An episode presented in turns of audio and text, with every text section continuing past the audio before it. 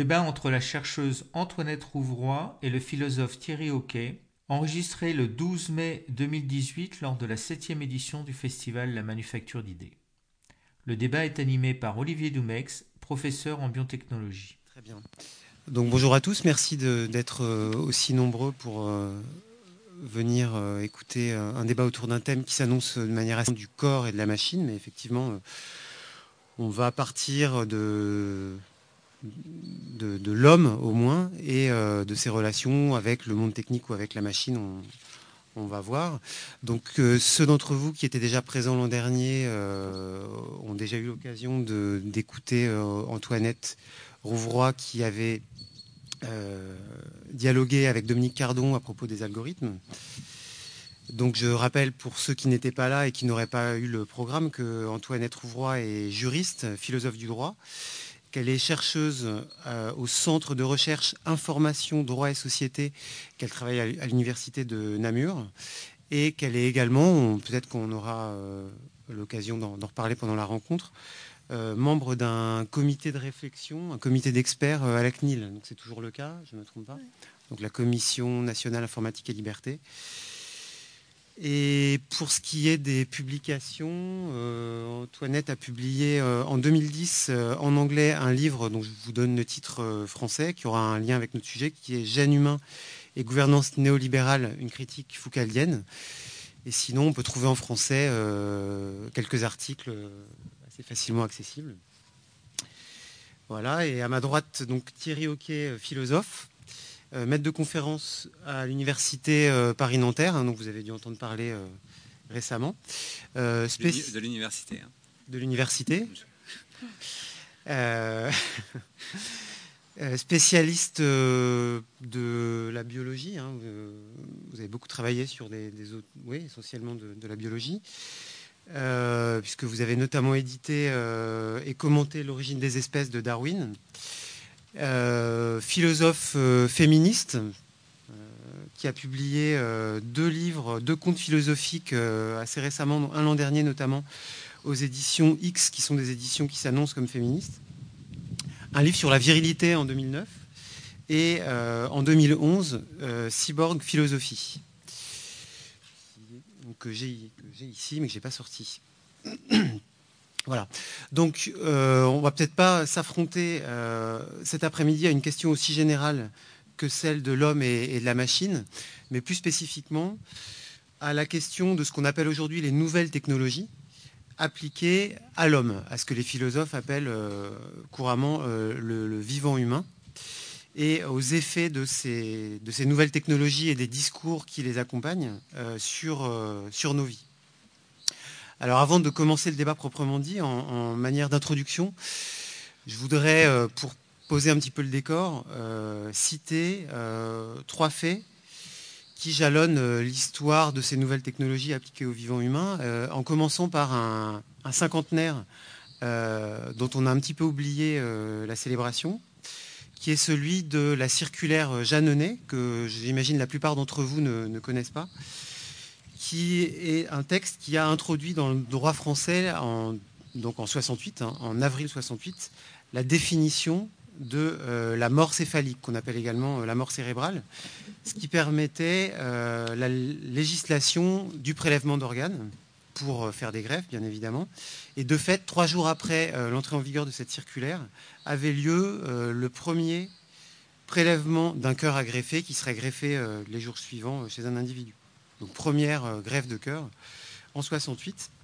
Il faut attendre presque 50 ans, 45 ans, en 2013, pour qu'aient lieu les premiers essais en France de greffe d'un cœur totalement artificiel. Donc, il y a eu 5 ou 6 tentatives, 45 ans après. Et pour finir sur cette série d'exemples, tous ces thèmes que vous avez euh, entendu évoquer ces derniers mois dans le cadre des États généraux de la bioéthique autour de l'assistance médicale à la procréation. Euh, par exemple, en 2014, euh, a été autorisé en France ce qu'on appelle le diagnostic préimplantatoire, qui se fait donc dans le cadre d'une fécondation in vitro, où un test génétique est proposé aux parents qui risqueraient de transmettre à leur enfant une maladie génétique grave. Donc voilà pour donner quelques exemples. On, élargira certainement l'application des nouvelles technologies au vivant humain à d'autres exemples qui vont vraiment nous éloigner de la problématique du soin qu'on a traversé ici. Donc voilà, une histoire que moi j'ai fait commencer en 68, donc les limites ne sont jamais évidentes. Et la, question par laquelle je voudrais commencer, Thierry Hockey, c'est euh, donc on vit effectivement, comme le dit le programme, euh, dans un nouveau rapport aux, machines ou aux nouvelles technologies.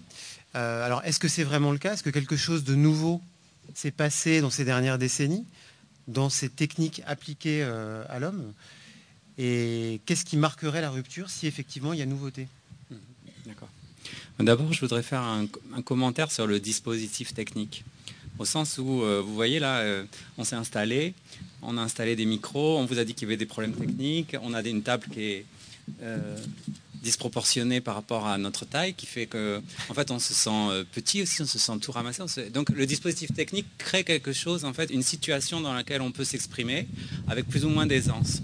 Et le fait, par exemple, qu'aujourd'hui, on puisse imaginer qu'on va faire une conférence ou une discussion dans un parc de manière complètement horizontale, sans que ça demande de ma part euh, de forcer ma voix ou de gesticuler pour que vous me compreniez.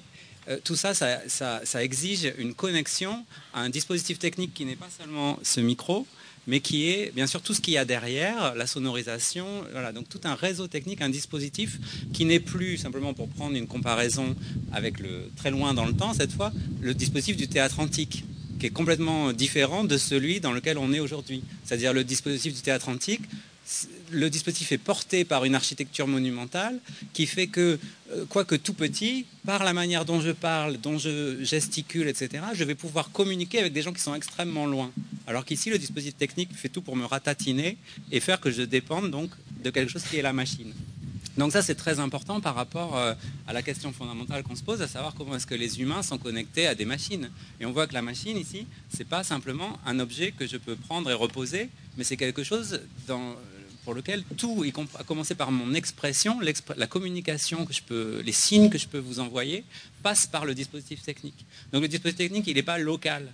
C'est pas juste un outil, un instrument. C'est quelque chose qui euh, qui est une situation sociale instituée dans laquelle en fait nous sommes tous euh, pris hein, et dont, il est très difficile pour moi euh, d'échapper il faudrait que je me lève, que, que je... Enfin, je pourrais chercher à échapper au dispositif technique, mais en fait, le dispositif technique, il est là, il me contraint, et c'est pour ça que je me tiens exprès un peu comme ça, pour que vous voyez à quel point je suis contraint par, par l'engoncement. Donc, quant, à la question de la nouveauté, voilà.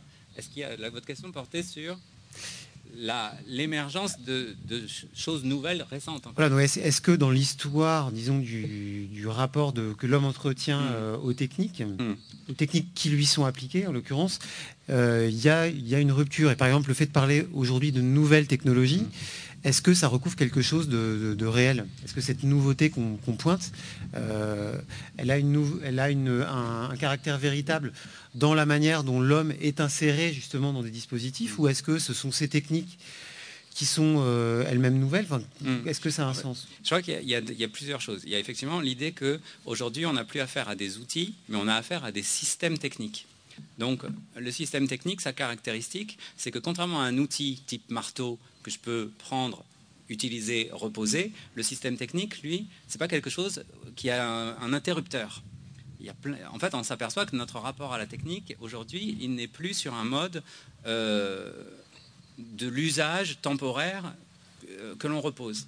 Il n'y a plus, on n'est plus en possession, en possession, du bouton interrupteur qui permettrait d'interrompre. On peut plus on peut on peut plus faire en sorte de, euh, de sortir du dispositif technique. Même le fait d'avoir une voiture, par exemple, on pourrait penser qu'on a le choix d'avoir ou de ne pas avoir une voiture. Je ne parle pas du téléphone portable aujourd'hui qui est devenu une sorte de, chaîne ou de double de l'identité. Je vais revenir à un exemple un peu plus ancien, celui de la voiture.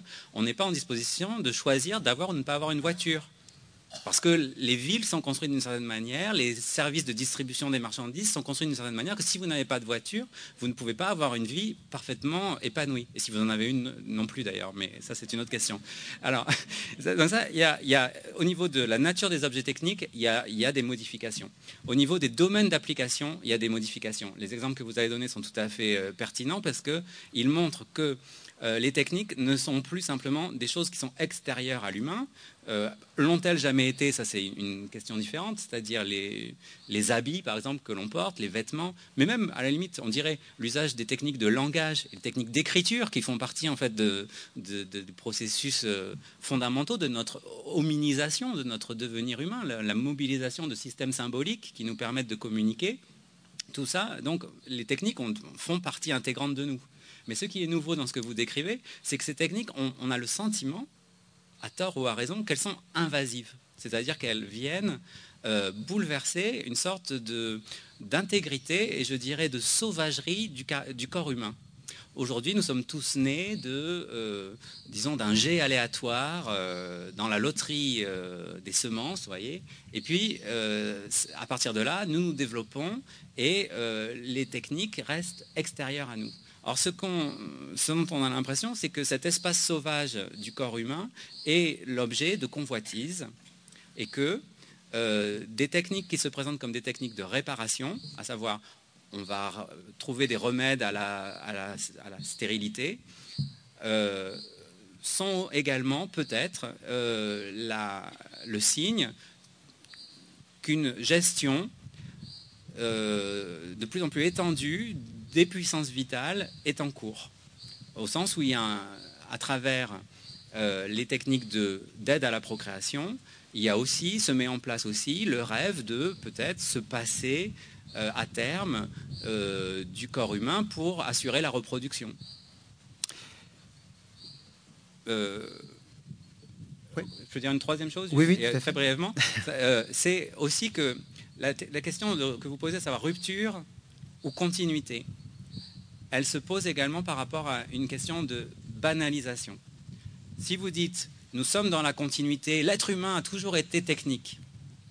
Depuis l'Antiquité, depuis la depuis l'apparition de l'humain, en fait, on a recours à des instruments. Si vous dites ça, vous êtes en train de dire, bah, finalement, il n'y a pas de vigilance particulière à avoir par rapport à ce qui se donne aujourd'hui.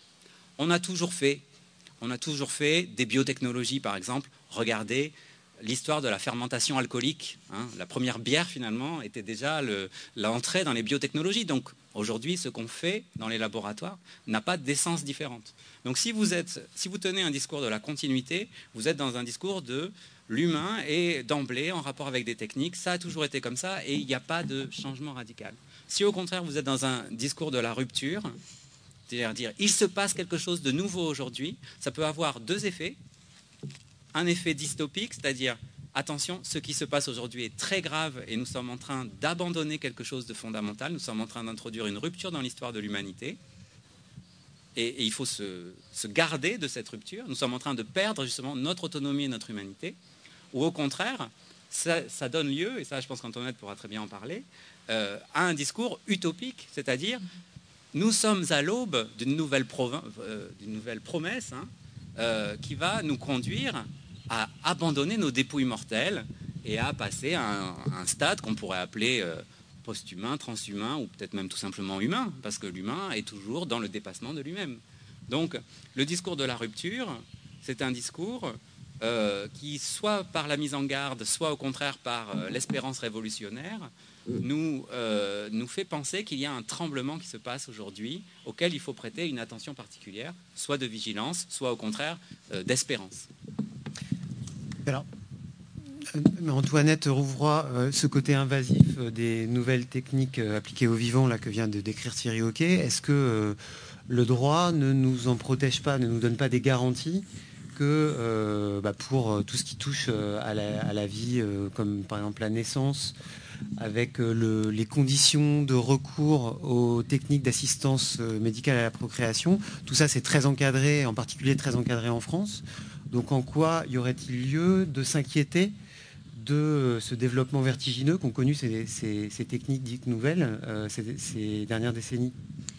Alors juste avant de, répondre à votre question, je, suis un peu récalcitrante ici, pardon. Euh, je voudrais juste embrayer sur ce qu'a dit euh, Thierry. Euh, je, partage tout à fait tout ce qu'il a, raconté.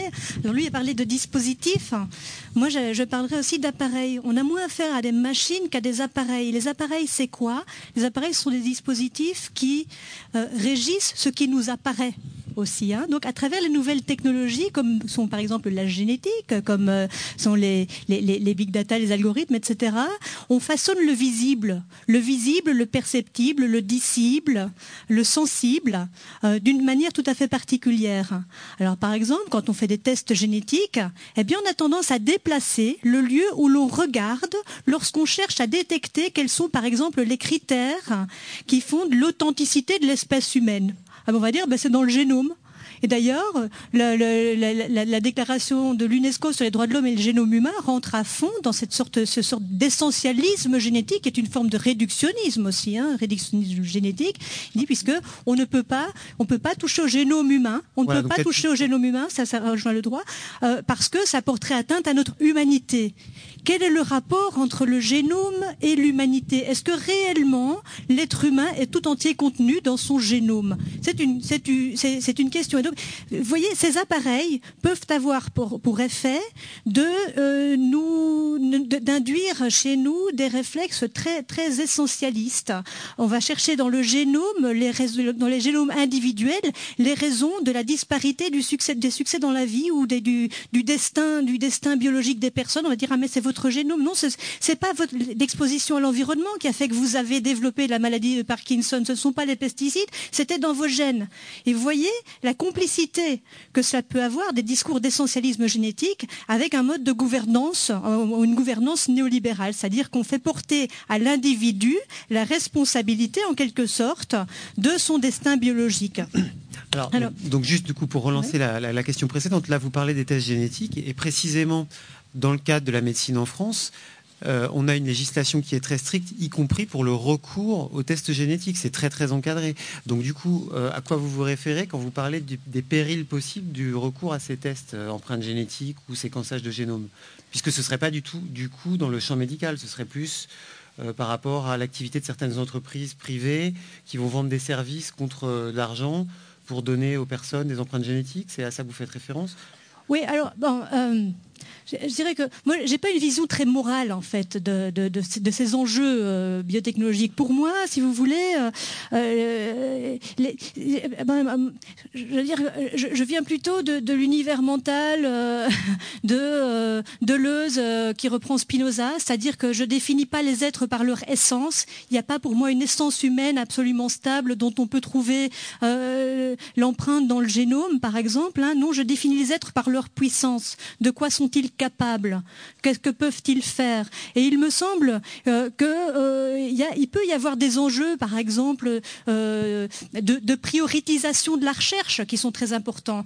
Lorsqu'on finance massivement des recherches, ou si on veut financer des recherches en matière de génétique qui visent à détecter le gène, je ne sais pas moi, de, la calvitie précoce ou de, qui sait même de, de l'infidélité, parce qu'on a fait de la génétique comportementale ou des choses comme ça, c'est peut-être pas une priorité si vous voulez.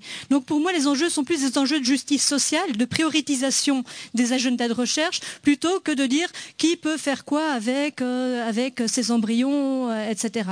Ce sont des questions importantes. Qui peut faire quoi avec ces gamètes, avec ces embryons? Mais ce sont des questions qui relèvent de la morale, ce sont des questions qui relèvent de la politique, et donc qui relèvent de la loi au niveau législatif, c'est-à-dire du débat politique et du, et du débat collectif. Mais c'est pas, c'est pas, c'est pas vraiment un, un enjeu pour moi qui suis euh, chercheuse en, philosophie du droit, disons. Hein. Ce serait plus un enjeu, de, euh, un enjeu pour les éthiciens, les moralistes, etc.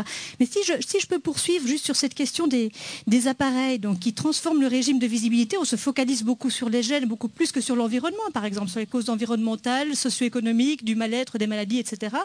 Euh, mais ce qu'il y a de nouveau, puisque ça c'était la question aussi, je, me permets de, l'emprunter, de, vous l'emprunter aussi, cette question. ce qu'il y a de nouveau aujourd'hui, c'est qu'on a affaire aussi à des si vous à des appareils, à des machines euh, qui se situent peut-être entre sujet et objet.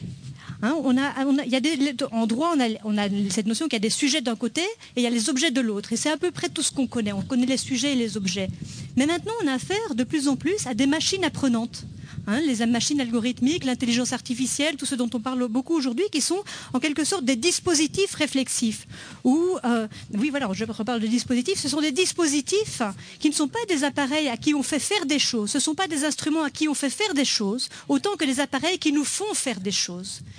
Donc ces dispositifs technologiques euh, vont régir la manière dont on va agir, suivant laquelle on va agir. Donc ça, c'est quelque chose d'assez nouveau. Et on se rend compte aussi que ces nouvelles machines, ces intelligences artificielles, etc., sont des dispositifs qui ont tendance à s'individuer. C'est-à-dire que ce sont des machines qui, en apprenant, se spécifient. Elles sont très peu spécifiques au départ, et au fur et à mesure qu'elles apprennent, parce qu'elles sont exposées à des jeux de données qui s'enrichissent en temps réel, parce qu'elles apprennent de nos comportements, etc., on peut dire qu'il y a une forme d'individuation machinique, alors même que cette individuation machinique peut court-circuiter nos propres processus d'individuation. Et ça, c'est quelque chose qui est assez important.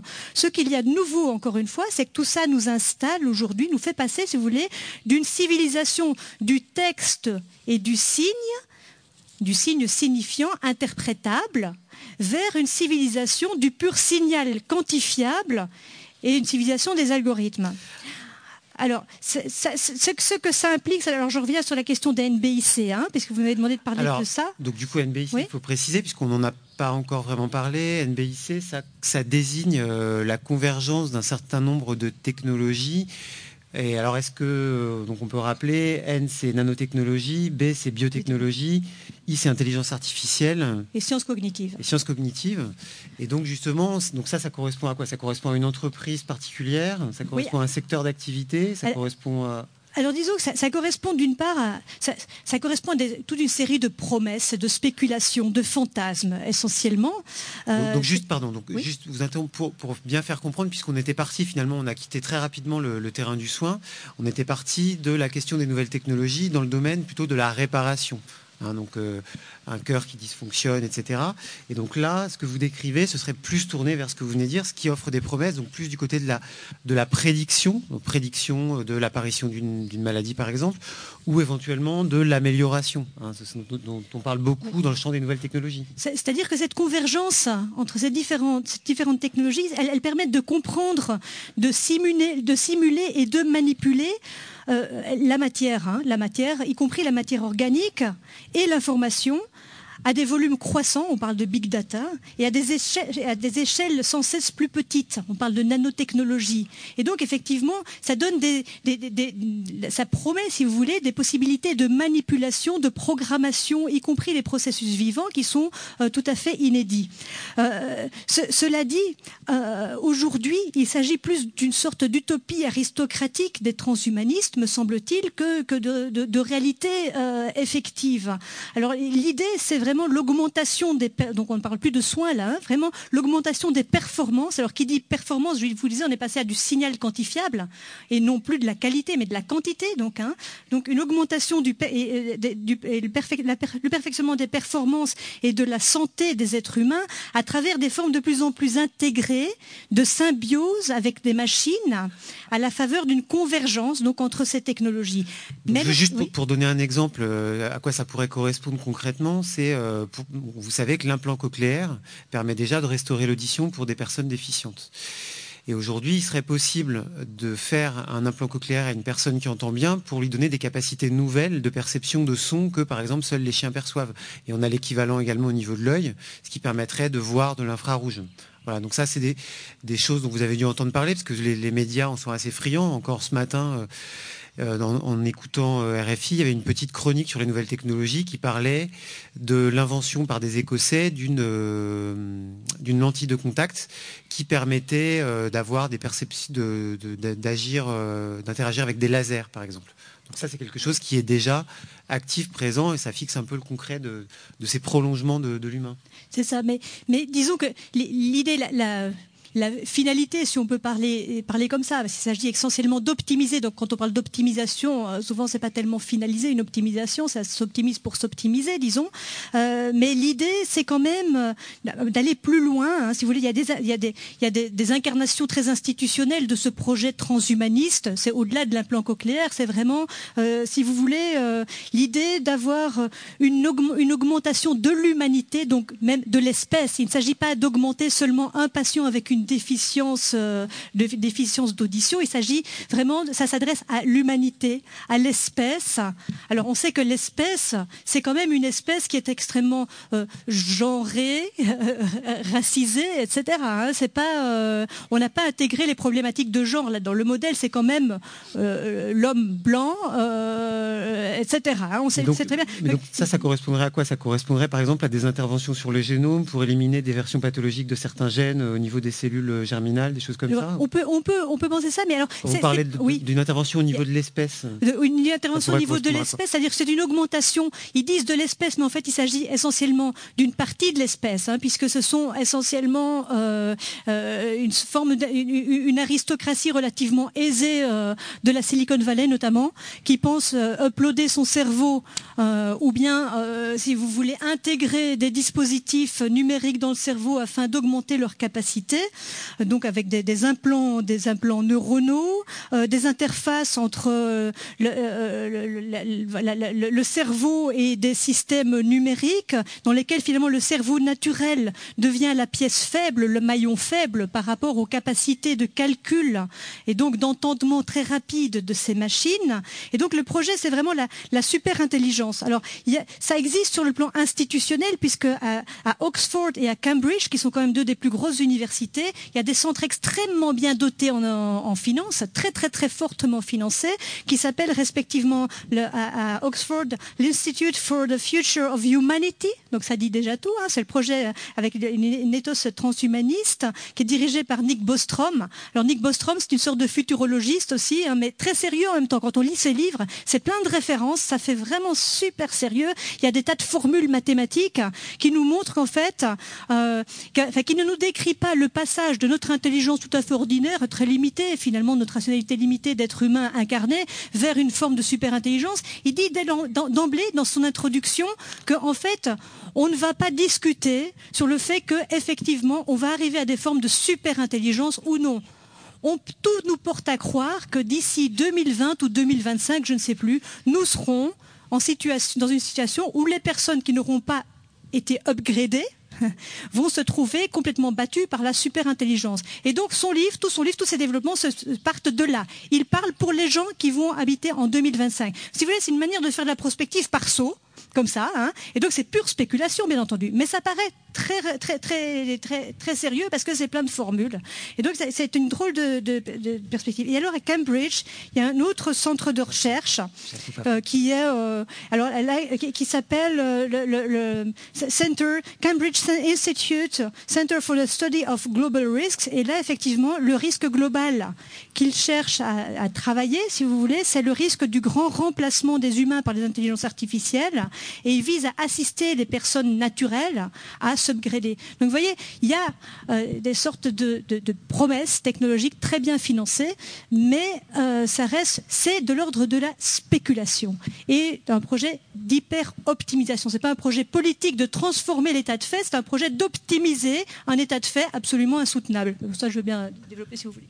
Donc Thierry Ok, vous voulez réagir à... Non, non, Antoinette est absolument passionnante, donc il faut le, la laisser développer sa pensée dans toute sa complexité. Donc, euh, simplement, euh, elle a dit beaucoup de choses, certaines avec lesquelles euh, je suis entièrement d'accord et d'autres qui me sur lesquelles je voudrais un peu introduire une petite dissonance peut-être.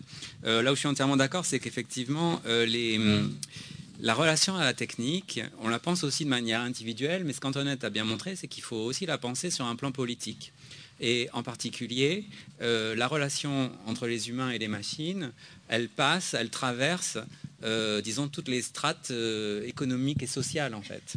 Donc, se soumettre à des dispositifs techniques, c'est aussi pouvoir acquitter un sort de coût d'entrée dans ces dispositifs. Et je pense en particulier euh, voilà, ces coûts d'accès très importants. Aujourd'hui, de manière très banale, c'est effectivement euh, payer tous les mois son abonnement au péage d'autoroute, son abonnement au système de télécommunication.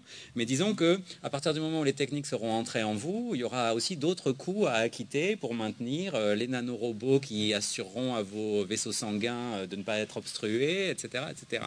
Ou bien pour les, les éventuelles puces d'intelligence augmentée dont vous dépendrez euh, et euh, au-delà de ces questions de coût d'accès, se pose également la question de ce qui s'appelle l'obsolescence et l'obsolescence programmée, qu'on connaît tous par rapport au fait que nos machines à laver euh, tombent en panne du jour au lendemain au bout de 5 ans. C'est programmé. Et donc évidemment, à partir du moment où ça sera des techniques qui seront évidemment vitales pour nous, ça aura une autre incidence.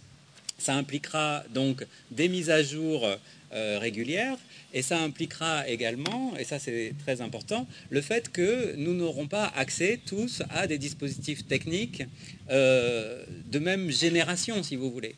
Il y aura les, les humains augmentés de première, deuxième, énième génération, et puis il y aura le, tiers-monde augmenté qui bénéficiera des, des, déchets ou des rebuts ou qui se, se satisfera sur, donc, euh, dans les décharges de tout ce qui a été abandonné par les très riches que Antoinette évoquait.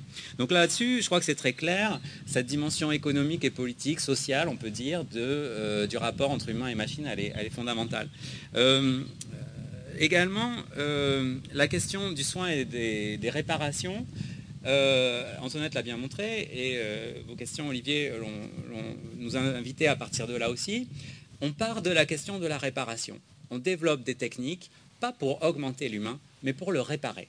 Et là-dessus, c'est un point de départ sur lequel tout le monde est nécessairement d'accord. Tout le monde a envie de permettre à la vie humaine d'arriver à ce qu'on considère être euh, le maximum de ses potentialités, ou en tout cas euh, ce qu'on considère un fonctionnement euh, normal, c'est-à-dire en fait un fonctionnement qui permet justement de circuler dans le monde social sans qu'il y ait trop d'adaptations à faire ou d'obstacles en fait. Donc cette question du soin et de la réparation, c'est le point de départ, mais on peut penser aussi que c'est une sorte de cheval de Troie pour tout un ensemble de projets qui sont des projets qui peuvent être des projets de euh, d'augmentation, comme on dit vulgairement, mais je pense aussi des projets de développement de, euh, de, nouvelles armes, de nouveaux soldats, de nouveaux contrôles. Et tout cela, c'est très important parce que cela nous pose la question de qui a le pouvoir, qui est derrière le développement de ces techniques. Est-ce qu'il s'agit comme on l'a toujours pensé jusqu'à présent, c'est-à-dire la forme légitime, le monopole de la, puissance légitime, c'est l'État. Ici, ce ne sont pas toujours des États qui sont derrière le développement de ces techniques. Donc on a eu l'émergence d'une nouvelle forme de pouvoir euh, qu'on appelle parfois, euh, si je me souviens bien, les GAFA, non C'est Google, Amazon, Facebook, euh, Apple, voilà, merci. Donc, euh, ces, pouvoirs-là, qui sont absolument inédits dans la mesure où euh, leur, euh, leur, chiffre d'affaires dépasse le budget des États, en fait. Donc, et, c'est sur ce point que j'aurais une petite dissonance avec ce qu'a dit Antoinette, ou en tout cas une volonté de revenir sur la discussion. Antoinette a dit, peut-être vous l'avez capté, dans toutes les informations qu'elle nous a données, que le droit ne devait pas avoir affaire avec l'éthique j'allais y revenir.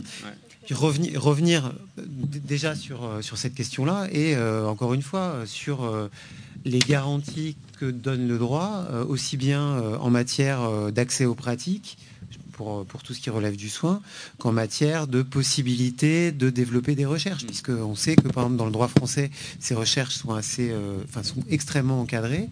Recherche sur l'embryon, par exemple. Donc, euh, est-ce que euh, de nouvelles formes de pouvoir débordent le droit? Et pourquoi le droit ne serait pas euh, la garantie qu'on on est, on est protégé de toutes les menaces que, vous, nous, que vous nous décrivez Donc, Antoinette trouvera. Aïe, aïe, aïe. Bon, alors, oui. Cette question du, bon, cette question du droit, euh, elle, est extrêmement compliquée, hein, parce que quel est l'empire du droit en fait? C'est ça la question. Hein, euh, quel est l'empire du droit face aujourd'hui à la montée, la montée irrépressible de l'éthique? On n'a jamais parlé autant d'éthique, alors même que les, les droits de l'homme les plus fondamentaux, les plus basiques, n'ont jamais été peut-être, enfin depuis longtemps, aussi aussi largement bafoués. C'est assez curieux, hein, cette sorte de montée de l'éthique, alors que par ailleurs, on ne respecte pas les, besoins les plus élémentaires des personnes migrantes. Euh, que, voilà, c'est un truc, euh, un truc assez, bizarre finalement. Et puis, et puis on demande au droit de au droit de faire de l'éthique. Alors c'est quoi, en fait cette éthique? D'un côté, j'ai l'impression, ça m'entraînerait loin évidemment, hein, donc vous m'arrêtez si, je vais trop loin, mais j'ai l'impression d'un côté que le droit aujourd'hui, c'est relativement bien soumis aux exigences de l'économie, alors même que l'économie elle-même, c'est assez bien soumise aux exigences de la finance. Donc déjà, le droit, finalement, n'est plus aujourd'hui ou ne passe plus aujourd'hui que comme une contrainte parmi d'autres une contrainte parmi d'autres à respecter dans des processus d'optimisation qui visent à maximiser la compétitivité européenne, qui visent à maximiser les profits des entreprises, qui visent à maximiser, si vous voulez, toute autre chose, toute autre chose que la soi-disant éthique qui est censée fonder ou les valeurs fondamentales qui sont censées fonder euh, les droits de l'homme, etc. Donc, plus, simplement, plus, simplement, à valider une demande sociale, on en parlait tout à l'heure, puisque vous, avez, vous, avez certainement entendu parler de la façon dont euh, les lois de bioéthique euh, prévoient leur propre révision et sont révisées de manière particulière, puisque la société civile est mobilisée pour donner son avis, puisque là, pendant le premier trimestre de cette année 2018, ont été organisés par le comité d'éthique qui conseille les parlementaires pour voter derrière les états généraux de la bioéthique où chacun pouvait euh, donner sa contribution. Il y a eu de nombreuses contributions. Et il faut savoir que euh, le, vote de ces lois euh, ne suit pas forcément les recommandations du comité d'éthique, mais généralement, de fait, ces recommandations sont suivies, et que pour signaler un petit peu l'interaction entre la façon dont le droit euh, se fabrique et euh, les, pensées des, gens dans la société. Un des derniers avis du comité d'éthique a été rendu en juin 2017 pour euh, l'élargissement de l'accès aux techniques d'assistance médicale à la procréation et il s'agissait de prendre en compte ou de rendre compte de la demande sociétale en la matière. Et euh, cette demande, donc l'avis a été euh, rendu positivement pour élargir euh, les conditions d'accès à ces techniques. Et donc la ministre compétente a, dit que du coup le, le gouvernement proposerait une loi allant dans ce sens-là. Donc là du coup, il y a effectivement une sorte d'effet d'enregistrement d'une demande sociétale qui correspond à ce que vous décrivez. Oui, oui. Alors, on peut, appeler ça aussi, euh, d'une certaine manière, une forme de dérive sociologique. C'est-à-dire, c'est comme si c'était la sociologie, les résultats des enquêtes sociologiques, si vous voulez, c'est comme si elles acquéraient une force normative. Et donc il y a une sorte de déplacement, si vous voulez, de la manière ou euh, des glissements de la manière suivant laquelle on pense le droit ou on pense la loi. La loi en fait, ne doit en fait rien avoir à voir avec la, réponse clientéliste à une demande sociale.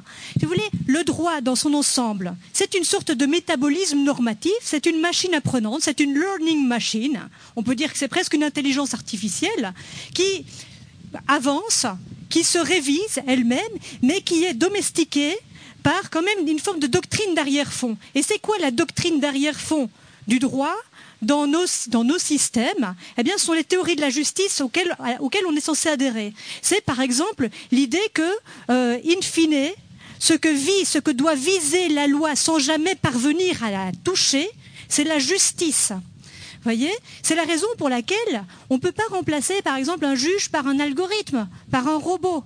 Pourquoi? Parce qu'il faut nécessairement, dans l'interprétation de la loi, qu'il y ait en même temps une critique de la loi.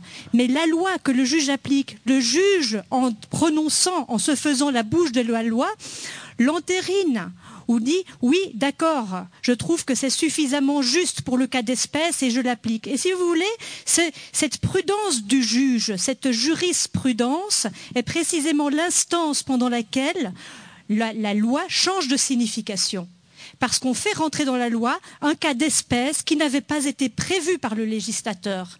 Et donc, si vous voulez, on fait rentrer du signifié dans un signifiant qui avait été conçu antérieurement et qui ne visait pas ce signifiant-là. Et donc, c'est comme ça, si vous voulez, que la loi évolue en vue de quelque chose. Ça, n'évolue pas comme ça au petit bonheur la chance en fonction de ce qui se découvre. Non, ce qui cadenasse ou, si vous voulez, ce qui borne la possibilité de l'évolution de la jurisprudence, c'est l'attachement l'attachement ou la vertu du juge, l'attachement à la justice. Et la justice comme quelque chose qui n'est jamais réalisé, quelque chose qui n'est jamais rencontré. Et le juge, il sait qu'il tranche, qu'il décide en situation d'indécidabilité. Et c'est cette indécidabilité-là qui, justement, fait toute la dignité du travail du juge. Il décide quand même, sachant que son jugement va pouvoir être cassé, qu'il va pouvoir y avoir un recours, précisément parce que c'est on est dans l'incertain. Vous voyez? Et donc. Mais avant, quand même, avant le travail du juge, il y a le travail du législateur. Et, c'est ça dont il est question aussi ici. Et c'est pour ça que j'ai indiqué que, euh, alors, euh, Olivier parlait de demande sociétale, mais en tout cas, je pense qu'il y a une... Euh, savoir si le législateur doit ou non entendre la demande sociétale, ça c'est une autre question, mais en tout cas, il y a une demande de protection. Il y a une demande de... alors je sais que vous avez des arguments très forts contre cette idée, mais il y a quand même euh, par rapport justement à une situation où on a l'impression que les formes classiques d'organisation de la vie politique sont euh, en quelque sorte dépassées, où on questionne euh, bah, justement la capacité de l'État national à régler certaines choses, on passe à des niveaux supranationaux, on passe également à une question où, euh, du fait justement du développement euh, des, techniques numériques, euh, le système même de la représentativité, c'est-à-dire de la délégation, de la démocratie représentative, est questionné. On pourrait passer à un système du référendum permanent sur toutes les questions où nous serions consultés et puis nous cliquerions sur nos lunettes câblées pour dire oui ou non.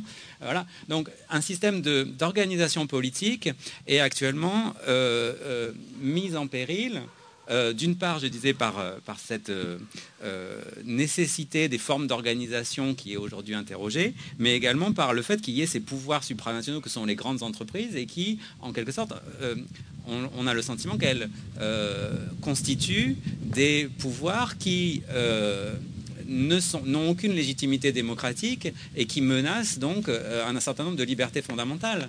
Et, sur ce point, la demande sociétale, c'est aussi une demande de protection. Et nous avons besoin de l'État et d'un certain nombre d'instances comme la CNIL ou etc. pour nous protéger contre euh, un certain nombre d'abus euh, institutionnels liés à des, enfin monopolistiques, je dirais, liés à des entreprises qui n'ont pas le bien public en vue. Donc le législateur, il doit avoir ça en vue, le bien public. Alors c'est une demande de protection, effectivement, mais c'est aussi euh, enfin, une demande de garantie des libertés individuelles. Hein. C'est-à-dire que le pilier de l'autonomie dans la construction du droit est extrêmement important. Et en l'occurrence, là, vous parliez du pouvoir euh, des grandes entreprises qui dépasserait celui du droit, mais on n'a même pas besoin d'aller jusque-là pour trouver des exemples où euh, une forme nationale du droit est dépassée, avec tout simplement, par exemple, euh, je reviens encore sur ces exemples-là, les techniques d'assistance médicale à la procréation. On sait que des pays voisins et de cultures proches ont fait des choix différents en matière, par exemple, d'autorisation ou d'interdiction de la gestation pour autrui. Et donc à partir de là, euh, est-ce que, enfin, qu'est-ce qu'on fait des personnes qui vont passer les frontières simplement pour aller recourir à l'utérus d'une femme qui, euh, contre argent ou euh, de manière bénévole, euh, accepte de, jouer ce rôle. Donc là, la, forme du droit national est, limitée et pour des raisons qui sont pas forcément liées en tout cas pas de manière évidente liée à un libéralisme proliférant, mais à des choix différents entre des pays voisins en matière de droit. Donc est-ce que ça, c'est encore aussi lié à des problèmes de, libéralisme de, libéralisme contemporain ou est-ce qu'au contraire c'est euh, une, problématique plus ancienne qui est que voilà, euh, euh, les personnes peuvent passer les frontières, donc peuvent accéder à des pratiques. Alors on peut parler aussi de la, du suicide assisté ou de l'euthanasie. Hein. On a eu des cas récents de personnes qui allaient bah, en Suisse ou en Belgique justement pour recourir à ces pratiques-là qui sont interdites en France. Qu'est-ce que le droit peut faire par rapport à ça? Donc là, on déplace un peu le, cas de la problématique. Hein. C'est plus tout à fait le néolibéralisme, il y a un problème quand même du côté du droit. Oui, alors je sais pas. Alors, je ne sais pas s'il y a un problème du côté du droit, parce que dire qu'il y a un problème du côté du droit, c'est déjà dire que finalement, le, droit doit être en charge, si vous voulez, de, décider des formes de vie, euh, des formes de vie des personnes en rapport avec les technologies. C'est peut-être le cas, mais moi personnellement, je suis incapable de me prononcer sur cette question. J'avoue mon incapacité totale à me prononcer sur cette question. Par contre, il me semble que le droit, y compris par exemple le droit fiscal, pour lutter contre le super pouvoir des GAFAM, il hein, faut savoir que ces grosses entreprises souvent ne payent, zéro impôt. Ici en Europe, c'est quand même assez, scandaleux ça. Euh, le droit de la concurrence. Euh, si vous voulez, nous avons des armes juridiques qui peuvent servir, si vous voulez, à mettre un frein qui ne sera jamais suffisant, mais un frein quand même au processus de prédation auxquels on assiste aujourd'hui. Alors ces processus de prédation prennent, prennent diverses formes dans le champ de, puisqu'on on, devait parler des corps hein, ici. par exemple, la, brevetabilité ou le, brevetage du génome humain dans sa quasi-intégralité aujourd'hui permet à des firmes privées euh, que, je, ne citerai pas, par exemple de, faire payer des royalties des royalties, comment on dit ça en français. Des, Voilà, des royalties, de, faire payer plus cher euh, à des femmes qui doivent, qui, doivent annoncer leur religion, données sensibles s'il en est. Juive, si vous êtes juive ashkénaze et que vous voulez faire un certain type de dépistage génétique de risque de cancer du sein, prévalent dans la population juive ashkénaze, vous allez devoir payer plus cher parce que ce gène-là, pour la population juive ashkénaze, a été breveté, c'est-à-dire, qu'il est la, la propriété d'une entreprise privée. Vous voyez, ça c'est un problème. Là, je trouve que le droit à intervenir et la façon suivant laquelle le droit est intervenu, c'est de protéger de protéger ce monopole, de protéger la propriété intellectuelle, la propriété intellectuelle, c'est-à-dire l'appropriation la prédation d'une entreprise privée sur, le, sur des parties du génome. Là, ça me semble des vrais problèmes. Ce n'est pas un problème moral, c'est un problème juridique. Vous voyez? Donc c'est important de faire la distinction entre les deux. Et ça, par exemple, dans le droit français, justement, on a un principe qui est posé. Euh, alors, il se trouve que ça a été inscrit dans les lois de bioéthique, mais après, les principes fondamentaux des, des premières lois de bioéthique de 94, pour certains d'entre eux, ont été transposés dans le code civil. Oui, mais ça ne change rien parce que. Et donc, il y a une, non-brevetabilité, normalement, du, du, vivant et du génome. Oui, mais c'est une firme, c'est une firme qui n'est pas une firme de droit français, c'est Myriad, Genetics, et qui a breveté ce gène aussi pour l'utilisation dans l'Union européenne. Et donc, à ce moment-là, effectivement, ben, quelle que soit la situation, le coût est répercuté euh, quelque part soit sur la sécurité sociale, donc ce sont les Français, hein, ce sont vos impôts qui payent ça pour une partie de la population, soit sur les personnes elles-mêmes dans, des systèmes où il n'y a pas de sécurité sociale ou, bien où, s'il n'y a pas euh, d'assurance soins de santé universelle. donc ça, ce sont il me semble que ce sont des enjeux qui sont extrêmement importants et pour lesquels effectivement il me semble que le droit est, a toute sa légitimité à, intervenir et de façon beaucoup plus volontariste euh, qu'elle ne le fait euh, actuellement. Pareil relativement au, droit de la concurrence. Aujourd'hui, on laisse proliférer des données en quantité massive qui sont détenues, on laisse s'accaparer des quantités massives de données par ces GAFAM. Or, il y a un enjeu de concurrence qui est énorme à limiter ou à obliger l'effacement après un certain temps de ces données. Parce que vous savez, le développement de dispositifs d'intelligence artificielle ou d'apprentissage machine requiert d'avoir à disposition des quantités massives de données. le marché est soi-disant ouvert. Tout le monde peut commencer à expérimenter, fabriquer ces petits dispositifs d'intelligence artificielle, etc. Mais seuls les gens, les entreprises qui ont des quantités massives de données vont pouvoir le faire parce qu'en fait les autres n'ont pas accès. Même les, centres universitaires de recherche en informatique ont vraiment du mal à avoir accès aux jeux de données qui sont détenus par ces entreprises privées. Donc vous voyez, il y a un enjeu de concurrence pour permettre aux nouveaux entrants d'entrer sur le marché.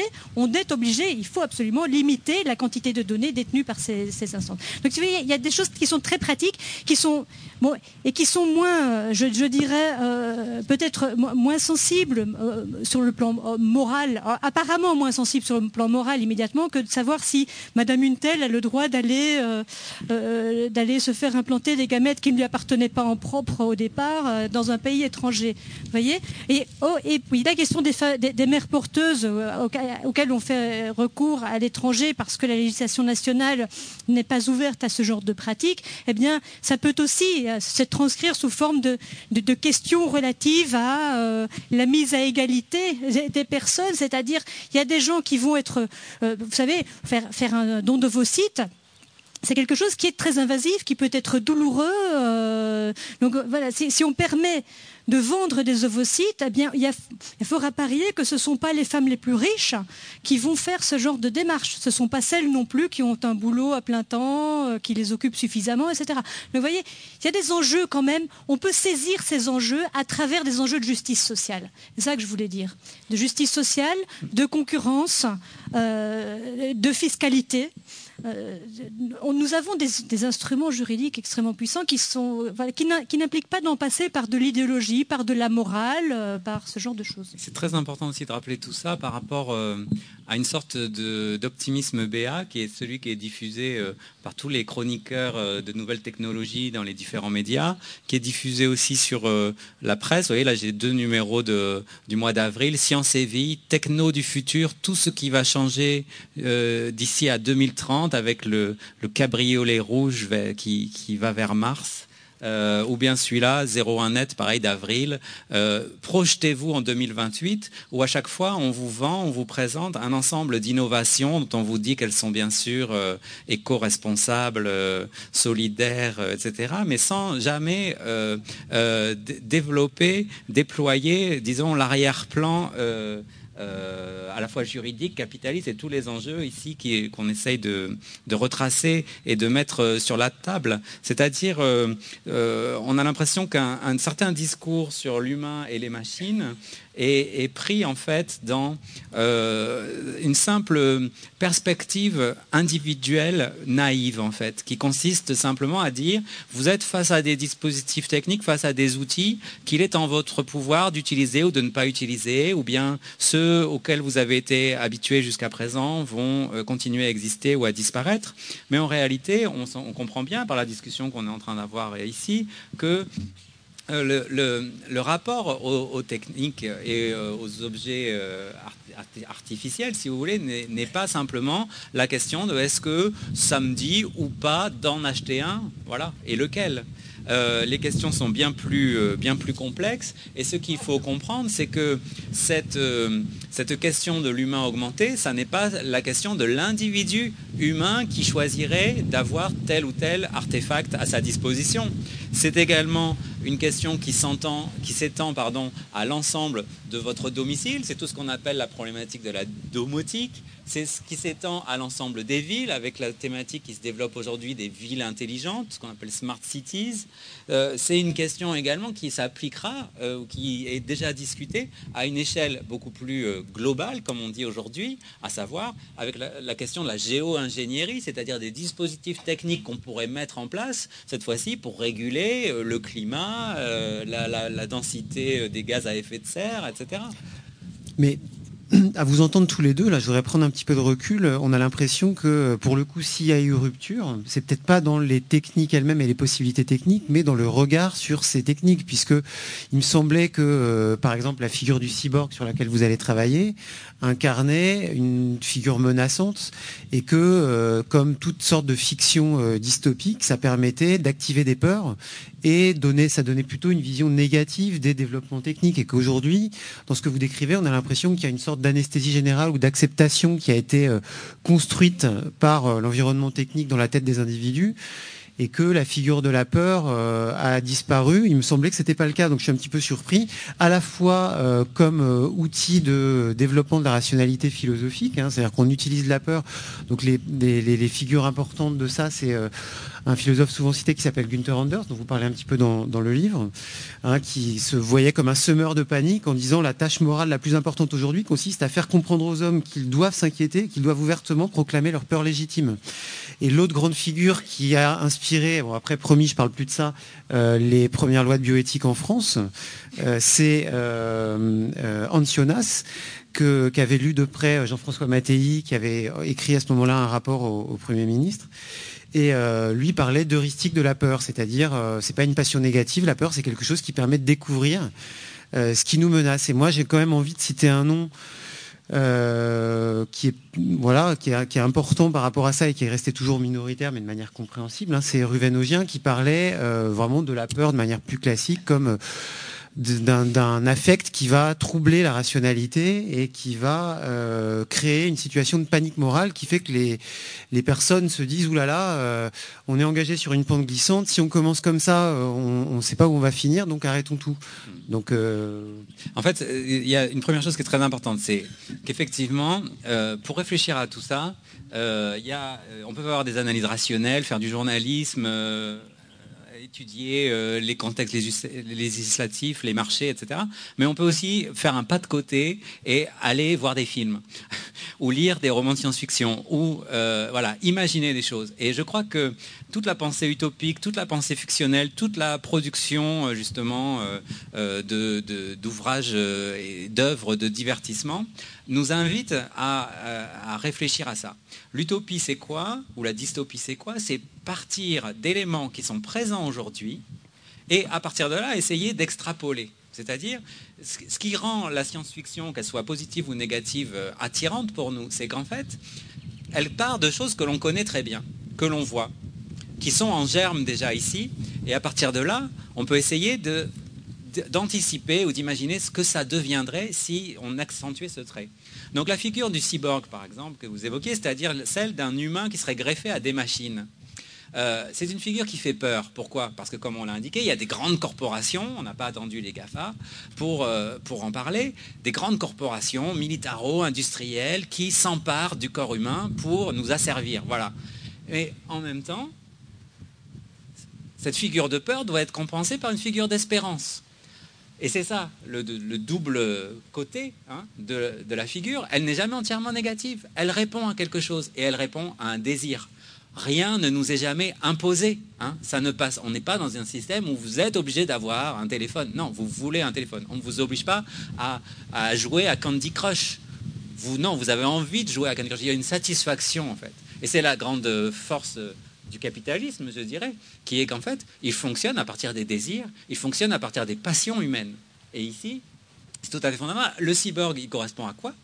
Il correspond au fait que vivre une vie humaine, vivre une vie organique, c'est absolument dégueulasse.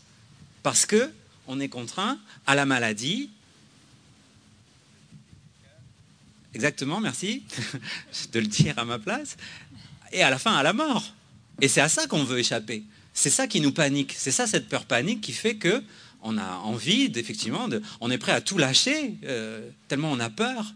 Mais non, je ne veux pas disparaître, je veux continuer à exister. Donnez-moi quelque chose. Et donc, on se voue à tous les saints ou à tous les diables, je ne sais pas, pour échapper à ça. Donc, c'est ça le, disons, les, les fictions et les techniques et les répondent à un manque fondamental, à, une béance dans nos existences qui fait que vivre une vie humaine, c'est quelque chose de, formidable, une aventure extraordinaire, mais c'est également quelque chose qui ouvre à l'angoisse en fait, et à l'angoisse du néant en particulier.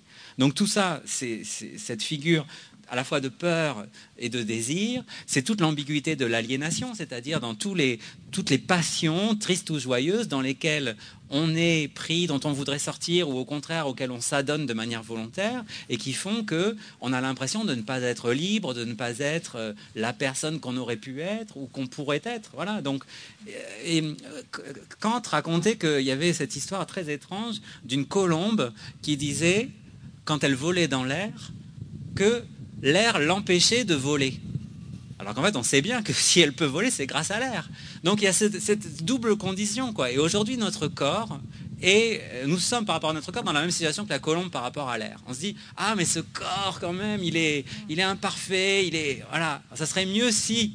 Mais en même temps, on a cette idée qu'il y aurait un sujet humain qui serait quelque chose d'immatériel et qui pourrait se transposer sur différents supports, sans voir qu'en fait, la personne que je suis, je la suis parce que je suis ce corps-là, cette personne-là. Il n'y a pas de séparabilité entre l'âme et le corps, si vous voulez. Donc en fait, on est dans quelque chose de très étrange dans lequel notre insatisfaction à être humain euh, nous fait en quelque sorte nier les conditions même de notre existence et de notre humanité. Oui, alors je, voudrais réagir à ça. Je suis euh, tout à fait sur la même longueur d'onde. Effectivement, par exemple, euh, le projet de, comme ils disent, du cerveau humain sur des machines, c'est-à-dire la boîte noire du cerveau humain sur des machines, c'est effectivement un projet extrêmement dualiste, parce qu'on va uploader le cerveau, mais quoi le corps? Le corps, il va où? Le corps, il n'est plus nulle part. C'est l'idée que tout est numérisable, que tout est réductible à des échanges d'informations. Et donc, le corps, il n'y a plus de corps. C'est effectivement l'idée ou l'utopie, ou de mon point de vue plutôt la dystopie, d'un univers aux joints étanches. Et je dis bien univers. Il n'y a plus de plurivers. C'est l'idée d'une unification. Et enfin, nous, ne serions plus inséparés des autres. Et donc, si vous voulez, effectivement, on est dans aussi une sorte d'économie de, de l'addiction aujourd'hui. On se rend bien compte, hein, nous sommes addicts, nous sommes drogués à nos appareils numériques qui nous relient aux autres en permanence. Ces GSM, on dit GSM en Belgique, ces mobiles qu'on a dans la poche, ce sont des doudous pour adultes. Et qu'est-ce que ça fait ces doudous pour adultes? Ce sont des objets transitionnels qui nous évitent de nous sentir, comme disait Asimov, seuls devant l'univers. C'était dans iRobot, je pense, hein, où il y a cette, cette petite phrase d'Asimov où il dit L'homme était seul devant l'univers. Enfin, il a un compagnon, il a inventé les robots. voyez? Et donc, effectivement, euh, c'est ça, en fait, ce qu'on cherche aujourd'hui. C'est, d'une part, en terminer avec la souffrance du corps qui nous rappelle constamment notre mortalité, c'est-à-dire ce que, que, ce que Arène définissait, il elle disait finalement, le propre de l'être humain est de se déplacer suivant une trajectoire rectiligne entre un début et une fin dans un univers biologique circulaire. Nous, nous voudrions la circularité mais sans la biologie, mais surtout plus le début et la fin. Si vous voulez, ce qu'on veut, c'est ce qu'on veut, c'est la mort, parce qu'il n'y a rien de plus immobile que la mort. Et donc, si vous voulez, moi, c'est comme ça que je vois un peu cette, fascination qu'on a pour l'intelligence des données, la soi-disant intelligence des données, pour euh, l'uploading de notre cerveau sur des et la mise en réseau, c'est-à-dire. Donc l'intelligence des données, est-ce que vous pouvez préciser euh, à ah, quoi ça renvoie C'est tout ce qui est les, big data, les algorithmes, tous ces trucs-là. Je vais pas détailler ici. Le, hein. le fait que ces données vont nous apprendre quelque chose, en fait. Oui, c'est-à-dire que plutôt que de comprendre le monde, de comprendre les causes pour pouvoir prédire les phénomènes qui vont advenir, ben, se passer d'avoir encore à comprendre le monde et se satisfaire de pures prédictions euh, ou d'anticipation fondées sur la détection de corrélations en temps réel hein, dans des masses de données dont on ne sait plus très bien d'où elles viennent d'ailleurs, elles sont décontextualisées, etc. Mais donc ce, qu'on veut, si vous voulez, c'est euh, ne plus avoir, ne plus avoir à rejointoyer le monde. Or, rejointoyer le monde, c'est précisément ce que fait la justice constamment. Qu'est-ce que d'ailleurs Derrida le disait hein, Il n'y a pas de justice qui puisse se penser sur l'arrière, ce qui ne soit pas sur un, sur un arrière-fond de monde désajouinté. C'est parce il y a un problème, si vous voulez. C'est-à-dire que nos représentations sont toujours en retard sur la réalité. C'est-à-dire qu'en tant qu'être humain, nous ne sommes pas complètement contenus dans le temps réel, et ça nous pose problème parce que ça veut dire qu'on doit se représenter par le langage, par des opérations euh, tellement euh, lente, tellement euh, inadéquate. Cette inadéquation, nous n'en voulons plus. Nous voulons faire corps avec les flux. La question qui se pose alors, c'est pouvons-nous vivre ou nous gouverner hors les normes et hors les formes, dans cet univers informe purement numérique, sans nous dissoudre dans les flux? Or, la dissolution dans les flux, c'est précisément le rêve capitaliste par excellence. Et donc, nous l'incarnons, ce rêve capitaliste. Et on peut dire que les données numériques sont la texture brute du capitalisme. C'est exactement ça. Donc, finalement, si vous voulez, c'est un processus de dissociété, de dissociation, de fragmentation qui est censé nous permettre de nous fondre dans une sorte de masse indistincte qui nous préserverait de souffrir encore du fait de n'avoir jamais que des points de vue situés toujours idéologiquement marqués, toujours biaisés, toujours inscrits dans des catégories qui ne sont jamais adéquates. On ne veut plus de tout ça.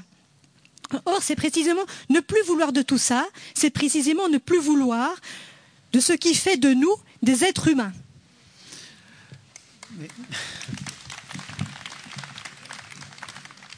on, est, presque arrivé au, bout. Euh, vous voyez, insensiblement euh, d'une question sur euh, la fiction et ses effets et ses pouvoirs, on est revenu au, réel et à, l'espérance que les gens construisent par rapport à leur avenir. Et donc en fait, ça, c'est certainement une des caractéristiques de ce qu'on construit euh, progressivement euh, ces nouvelles technologies, c'est que euh, ce qui avant paraissait de toute façon relever uniquement de la science-fiction, bah, aujourd'hui, c'est ce que vous avez bien décrit tous les deux, c'est vendu comme l'avenir et même le présent. Hein, c'est déjà là. En fait, ce, qui est aussi très frappant, je crois, c'est que à l'heure où euh, justement, euh, je disais donc les objets techniques ne sont plus simplement des outils, mais sont des dispositifs, des appareils, des systèmes techniques. En fait, on a cette illusion que l'individualité est en quelque sorte renforcée. Et euh, je dirais que moi j'ai envie de revenir à un philosophe du XVIIe siècle, c'est pas Spinoza, c'est Leibniz en fait, qui parlait des monades en fait. Et les monades, c'était des, des, êtres individuels dont Leibniz disait deux choses. La première chose, c'est que la monade est close sur elle-même, sans porte ni fenêtre. Donc c'est une forme de, de caractère aveugle à tout ce qui l'entoure et que d'autre part, ce qui est très frappant chez les monades, et c'était bien avant le système des, nouvelles technologies et des, réseaux sociaux, etc., la monade est en communication avec tous les points de l'univers, mais sans porte ni fenêtre, vous voyez? Et pour moi, qui habite à Paris et qui prend le métro euh, tous les jours, je vois ça en fait. Je vois les nouvelles monades en fait, c'est-à-dire des individus qui sont absolument clos sur eux-mêmes, qui ne s'intéressent absolument pas à ce qui les entoure ici et maintenant, mais qui sont par le biais de la greffe technique en communication avec l'ensemble des points de l'univers qui sont tellement plus passionnants que ce qui se passe ici ou maintenant. Et cette euh, nouvelle monadologie, si vous voulez, c'est-à-dire à la fois euh, ce, détissage et euh, cette, soustraction aux circonstances hein, de notre existence, au hic et nunc, à l'ici et maintenant, qui nous met par ailleurs donc du coup en connexion avec ailleurs, autre part, d'autres d'autres temps et d'autres personnes, d'autres lieux, c'est quelque chose de très étrange et de tout à fait paradoxal. Que la mise en réseau de nos existences, c'est aussi une sorte de rempart, de filtre qui se place entre nous et ce que nous vivons.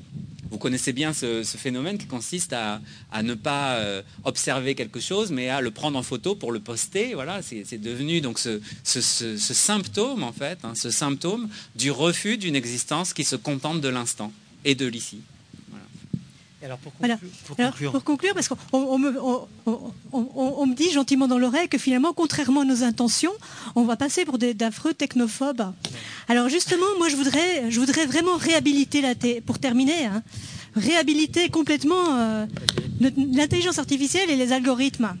Parce qu'ils peuvent nous apprendre. Ils sont aujourd'hui utilisés par des acteurs qui en font quelque chose qui est tout à fait à contre-emploi. Qu'est-ce qu'ils en font De la prédation, c'est-à-dire qu'ils se servent, les GAFAM, mais aussi les gouvernements un peu paranoïaques qui veulent absolument éradiquer la possibilité éventuelle que quelqu'un pense éventuellement un jour à se radicaliser. Donc toute cette politique de préemption sécuritaire, ces politiques d'optimisation algorithmique des ventes en, en, anticipant sur les désirs des consommateurs et les désirs éventuels, etc. Tout ça, c'est un usage, je dirais, à contre-emploi de ce que peut l'intelligence artificielle, de ce que peuvent les algorithmes.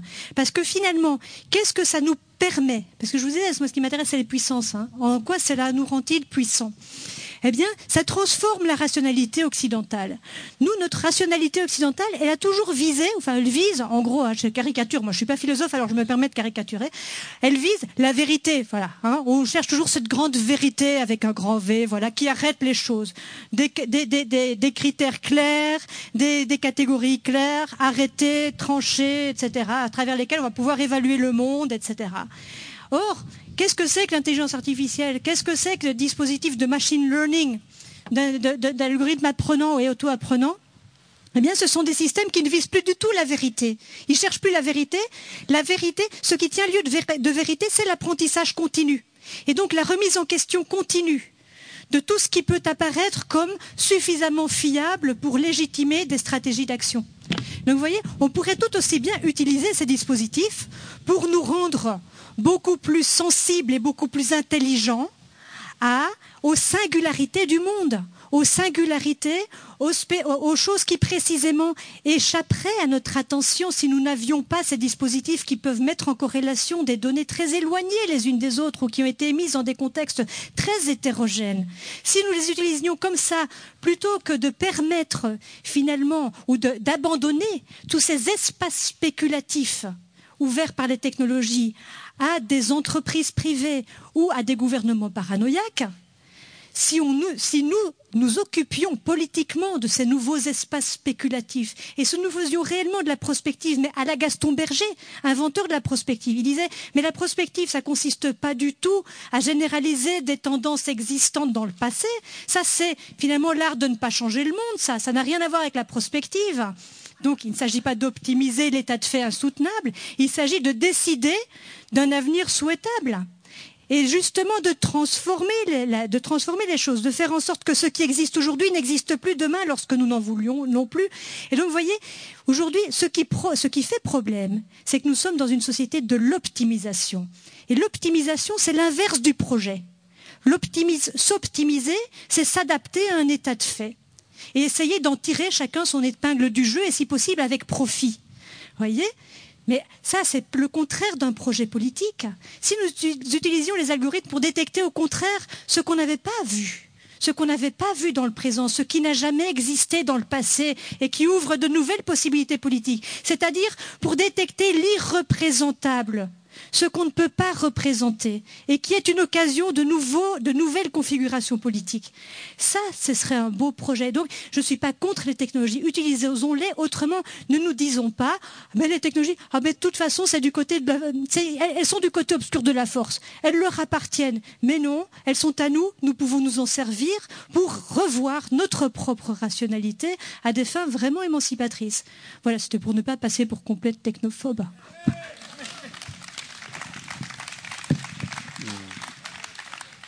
Comme, Antoinette l'a expliqué, les philosophes sont préoccupés de la vérité. Donc, euh, je vais revenir à Platon, donc forcément. Et euh, en fait, dans, dans, le Protagoras, il y a euh, un très beau mythe qui est le mythe d'Épiméthée et Prométhée. Et euh, donne des qualités à toutes les bêtes. Il donne aux uns euh, la, protection, aux autres l'attaque, aux autres euh, certains la vitesse, à d'autres le vol, à d'autres voilà. Donc chacun a des qualités, mais l'humain est oublié dans cette affaire. Et c'est ici qu'intervient Prométhée.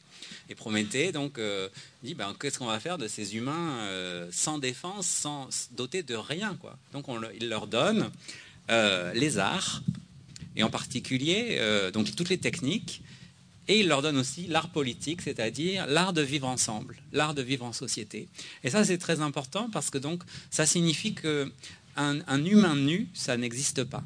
Donc, on pourrait dire que depuis euh, que l'humain est humain, euh, je vous laisse mettre une date, euh, il est associé à des ensembles de dispositifs techniques qui ne sont pas uniquement des dispositifs, que ces artifices ne sont pas uniquement des, outils matériels, ce sont aussi des techniques de vie en commun. Je disais au début, la question du langage, la question de la vie sociale, de la vie en société sont ici déterminantes. Donc ce sont des questions d'institution.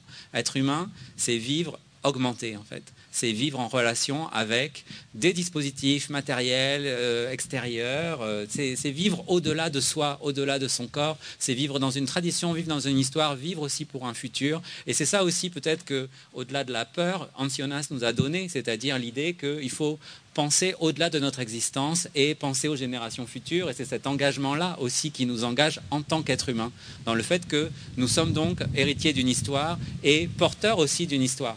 Donc, euh, qu'est-ce que ça veut dire ça? Ça veut dire que euh, nous sommes euh, appelés à une vigilance, à une réflexion, à un ensemble de, d'anticipation, de négociation, de discussion, car rien dans la vie humaine n'est jamais tranché en fait. Mais que, en revanche, il y a quelque chose qui n'est pas autorisé aux êtres humains, c'est l'idée qu'ils pourraient vivre pur, qu'ils pourraient vivre détachés d'un ensemble de contingences matérielles, d'un ensemble de contingences corporelles, d'un ensemble de conditions de leur existence. Or, c'est à cette euh, pureté, disons, qu'un ensemble de, groupes, de mouvements aspirent, portés par euh, l'idée que, effectivement, la vie humaine a quelque chose d'insoutenable euh, par ses imperfections. Donc, je pense que cette, relation de l'humain à ces techniques euh, implique la nécessité de l'augmentation, la nécessité aussi d'une réflexion critique, éthique et politique sur, euh, et juridique donc, on en a beaucoup parlé, sur euh, ce que nous voulons. Voilà, donc les techniques, ce ne sont pas quelque chose, ce n'est pas quelque chose qui nous est apporté, qui nous est donné, c'est quelque chose dont nous devons euh, nous emparer, euh, non seulement dans nos usages, mais également dans la manière dont nous souhaitons les voir euh, évoluer, de manière à permettre une vie humaine qui soit toujours plus riche et plus émancipée.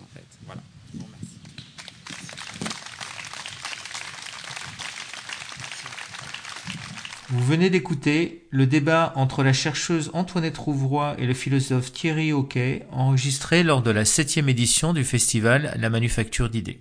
Retrouvez le programme, les vidéos, les enregistrements et les photos du festival sur notre site internet lamanufacturedidées.org et pour être informé de la prochaine édition du festival, inscrivez-vous à notre newsletter.